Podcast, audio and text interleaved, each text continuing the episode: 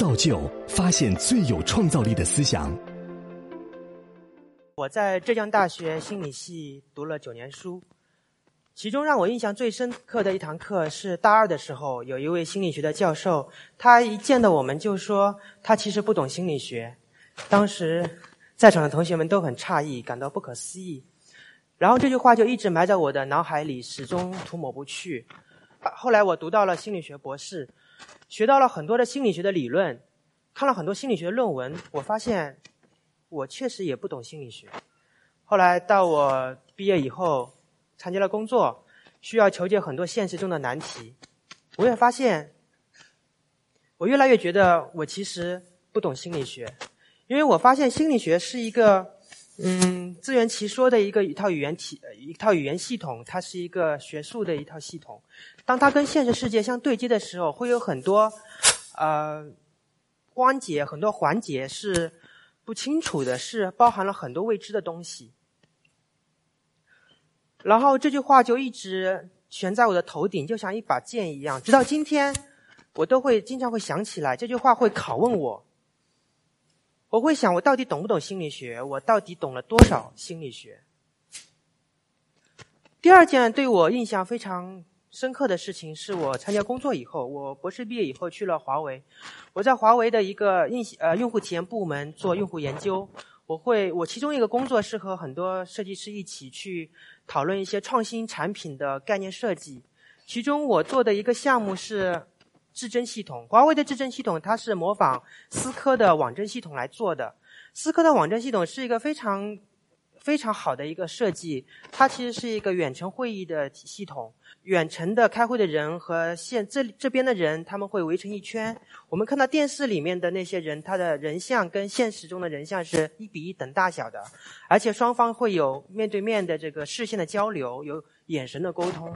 所以就像这个真的在。一起开会一样，这是个很棒的设计。但是华为它肯定想打败思科，所以他想，呃，创造一个更好的一个设计，啊，所以我们这个项目就是说我跟很多设计师一起去讨论下一代的智臻系统是什么样的，有没有可能创造一个新的系统是打败现在这个已经很完美的设计。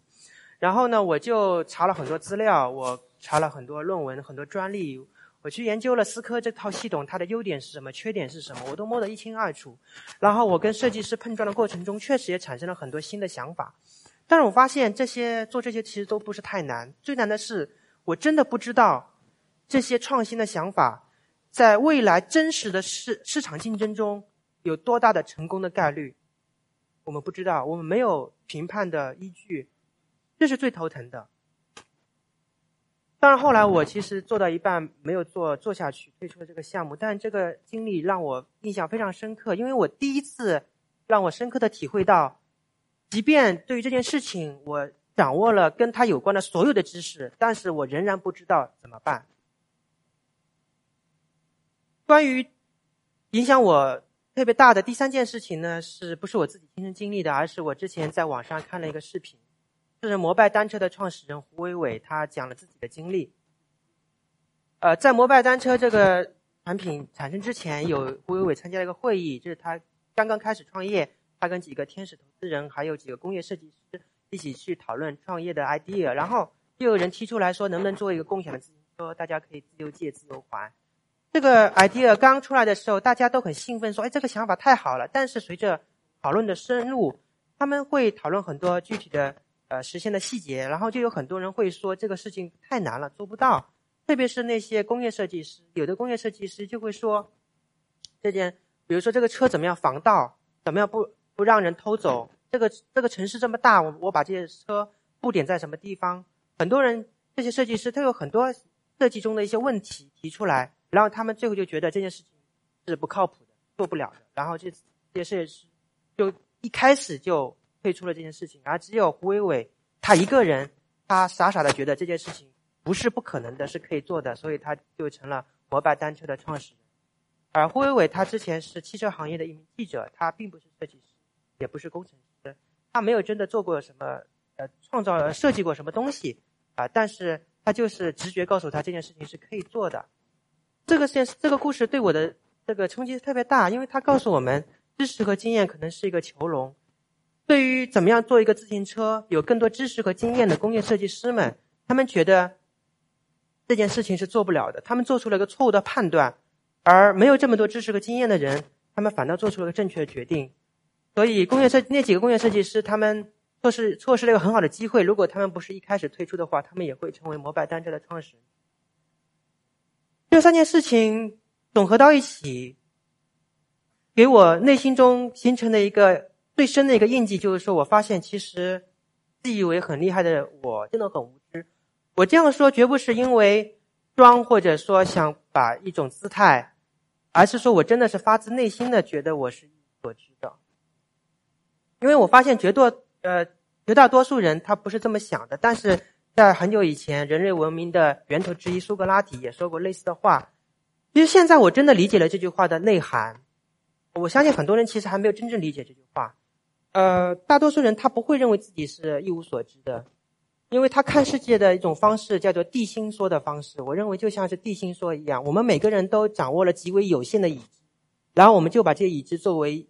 就像地球一样，作为这个世界的中心，我们用我们极为有限的已知去看待这个世界，我们去轻易的去评判别人，去评判一个世界，但是这些评判很可能是错的，但是我们不认为它是错的，因为我们就是由我们这个有限的已知所定义的，我们是被我们这些有限的已知所局限的，但只有你发自内心的意识到你是无知的，你才能抛开这个地心说的这种心态，去认识这个世界。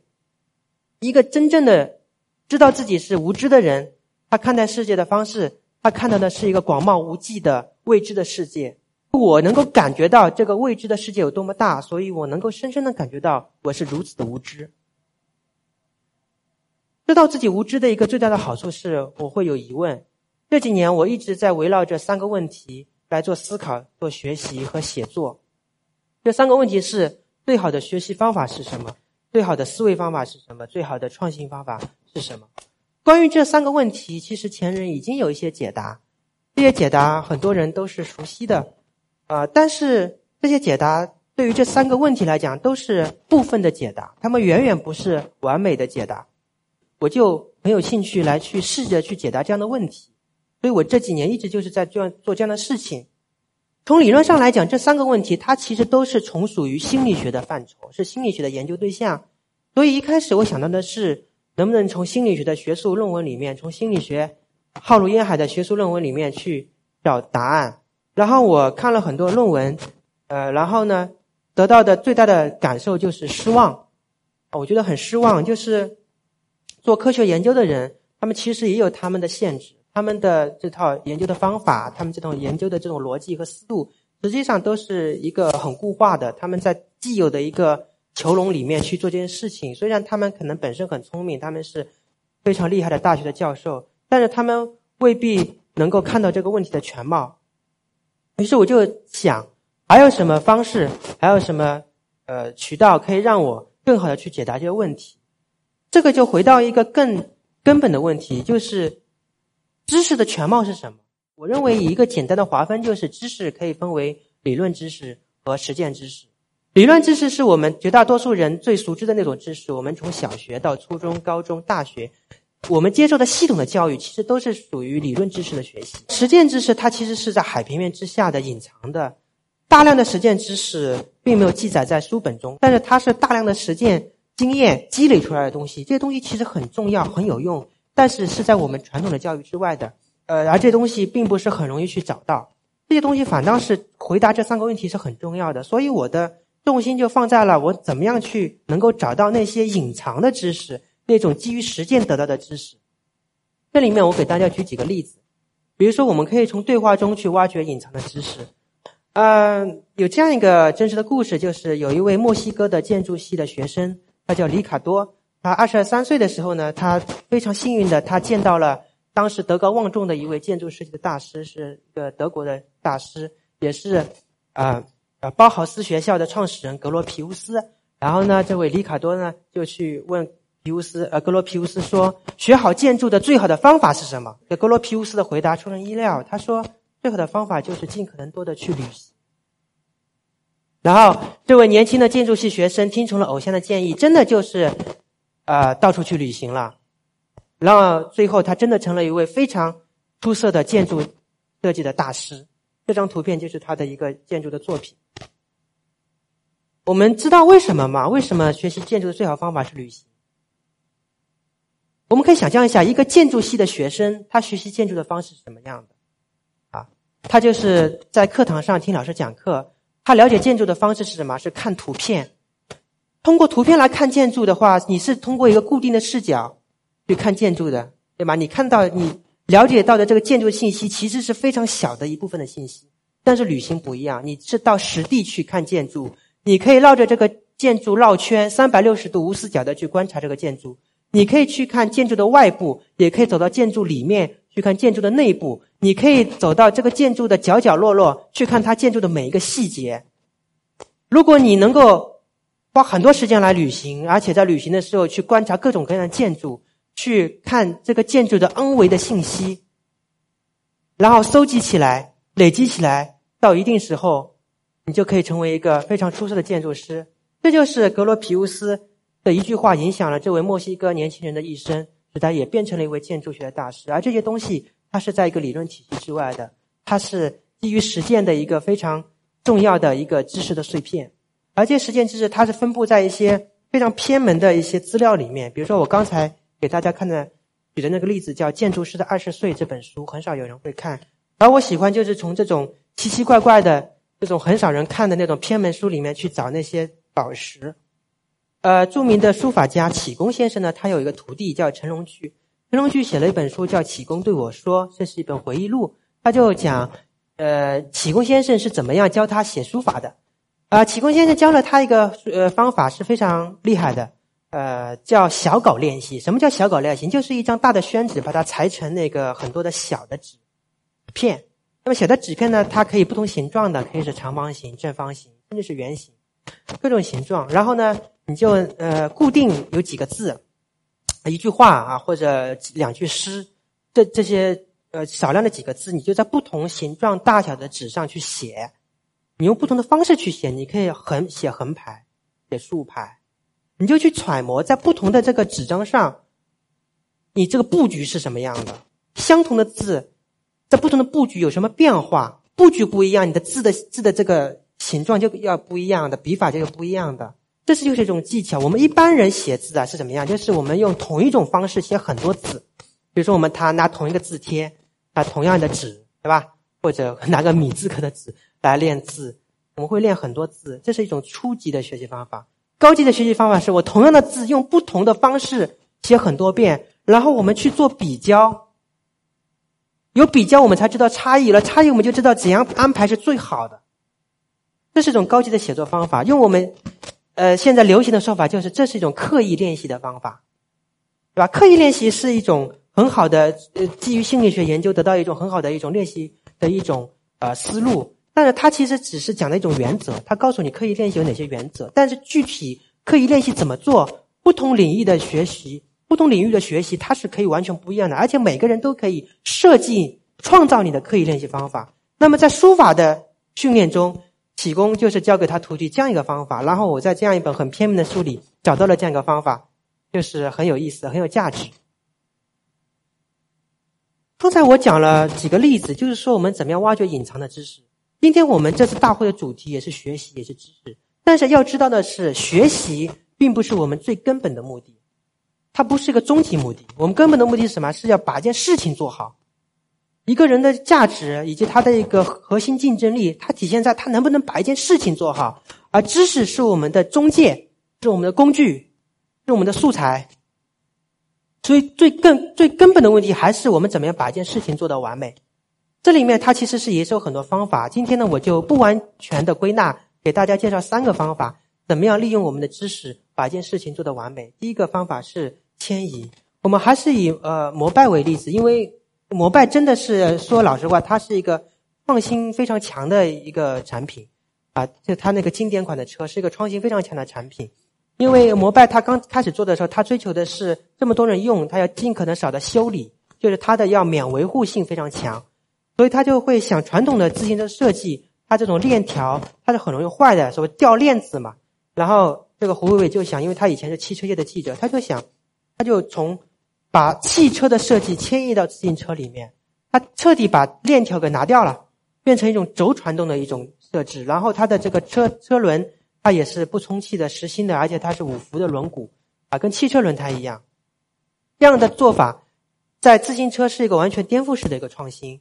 这个创新它做到的就是它的好处，就是说它能够做到免维护，这就是一个知识迁移的作用。在这个例子里面，我们要注意的是，胡伟伟他是一个汽车的记者，他知道很多汽车方面的专业的知识，但是他毕竟不是一个专业的工程师。但是就是这样的知识的碎片，他也能够足以让他做出这样的创新，知道吗？他不用了解这么深，但是他确实能够颠覆上百年那个自行车的行产业。这就是一个非常给我们启发很大的一个例子。而我们心理学的角度来讲，当我们要解决一个难题的时候，我们这个难题解决不了，往往是因为我们受限于原有的这个思考框架里面了。所有的自行车原来从业者都不会想到是这样去做，尽管他们很专业，在这个领域里面很专业，但是他们解决不了这样的问题。但是如果你可以把另外一个领域的那些知识，即便这个知识你了解的不是很深入，但是你做了迁移以后，你可以把原来那个框架完全打破，然后你就能把这个难题给解决掉。这是一个非常。给人以启发的例子。讲了第二第一个迁移的方法以后，第二个讲调参，啊，调参也是用知识来呃把一件事情做完美的一个非常重要的方法，但是很少有人来讲这个方法。今天我就给大家讲一下，举个很简单的例子，比如说我问大家，你知道怎么做面包吗？好像这个问题很简单，对不对？你这个搜索一下，几分钟的时间，你就能知道怎么样做一个面包。但是如果我换一个问题，你怎么样做一款完美的面包，做一款世界上最好吃的面包？你知道怎么做吗？尽管你知道做面包的步骤，网上能搜得到，但是你不知道怎么样做一款世界上最好吃的面包。这里面的关键是什么？最关键就是参数。在你做面包的过程中，有一系列的参数，比如说面粉、水、酵母的配比是什么样的，然后酵这个这个面粉也有很多种面粉，对吧？你选什么样的面粉是最好的？啊，比如说你烤箱，你的烤箱的温度是几度，烤的时间是几度，你发酵发多少，发酵多少时间，你只有把这一系列参数调到最优，你才可能找到最，你才可能做出最好吃的面包。而这些一系列的最优的参数，谁能告诉你？没有人能告诉你，也没有任何的理论可以告诉你最优的参数是什么。那唯一的方法是什么？就是大量的试验。通过大量的试验，反复的去调参，我这个参数往上抬一点，往下抬一点，往上抬一点，往下抬一点，你最后找到一个最优的参数，最后终于知道做出世界上最好吃的面包的参数是什么。这就是调参的方法。刚才讲了第二个方法，第三个方法就是积木化，就是我们我越来越深刻的感受到，我们以后的知识它是一个积木化的，它是解耦合的，它是扁平化的，它是可以自由拼搭的。什么意思？什么叫扁平化？什么叫解耦合？其实我刚才就讲了，就是我们传统的教育体系里面，它是阶梯式的，它是一个系统，一个结构化很强的。你必须先学了这个概念，再学下一个概念。但是现在我们学知识，我们终身学习的过程中，我们不可能回到学校，回到课堂。我们终身学习的过程中，我们的知识就是一个积木化的。我们学这个知识，我们并不一定需要更多的前置知识。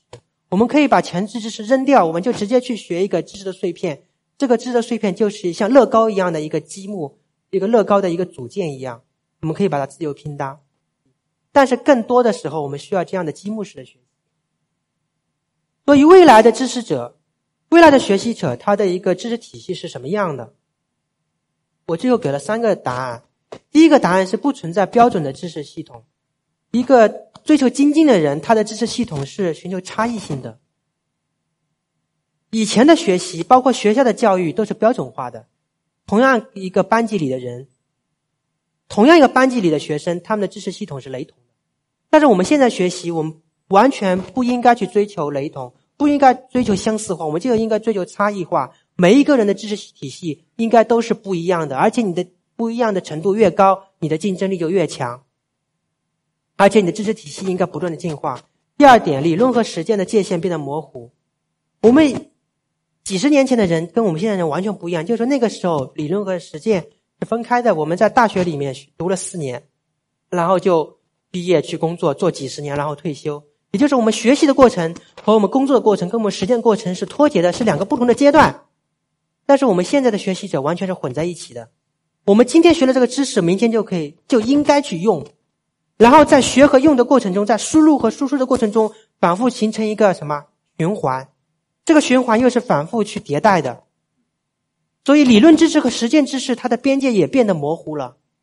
这样，如果你的理论和实践的循环是非常快速在迭代的，那你肯定会越来越强，变成一个非常强的人。第三点就是学科的界限不复存在，在以前。呃，一个知识是属属于什么？一个知识是属于什么学科？它是非常明确的。但是在今天，一个知识是属于什么学科？它是不明确的，而且你根本就不需要分类。我们现在知识是不需要分类的，没有必要去分类的。知识就是在不断的交叉、不断的组合，然后在不断的分化。一个未来的学习者，他的知识体系应该是什么样的？这个知识体系里面具体是什么知识？比如说有多少心理学、多少经济学、多少？这个编程多少数学，我是无法告诉你的，我不知道，因为我对这些东西东西都一无所知。我只能告诉你的是这个东西。所以最后我给大家的一句话就是说：未来的学习者，最好的学习者，最好的学习方法，就是勇敢的走向未知，承认自己是一无所知的，承认自己是无知的人，然后勇敢的去走向那个广袤无际的未知的世界，拥抱他们。谢谢大家。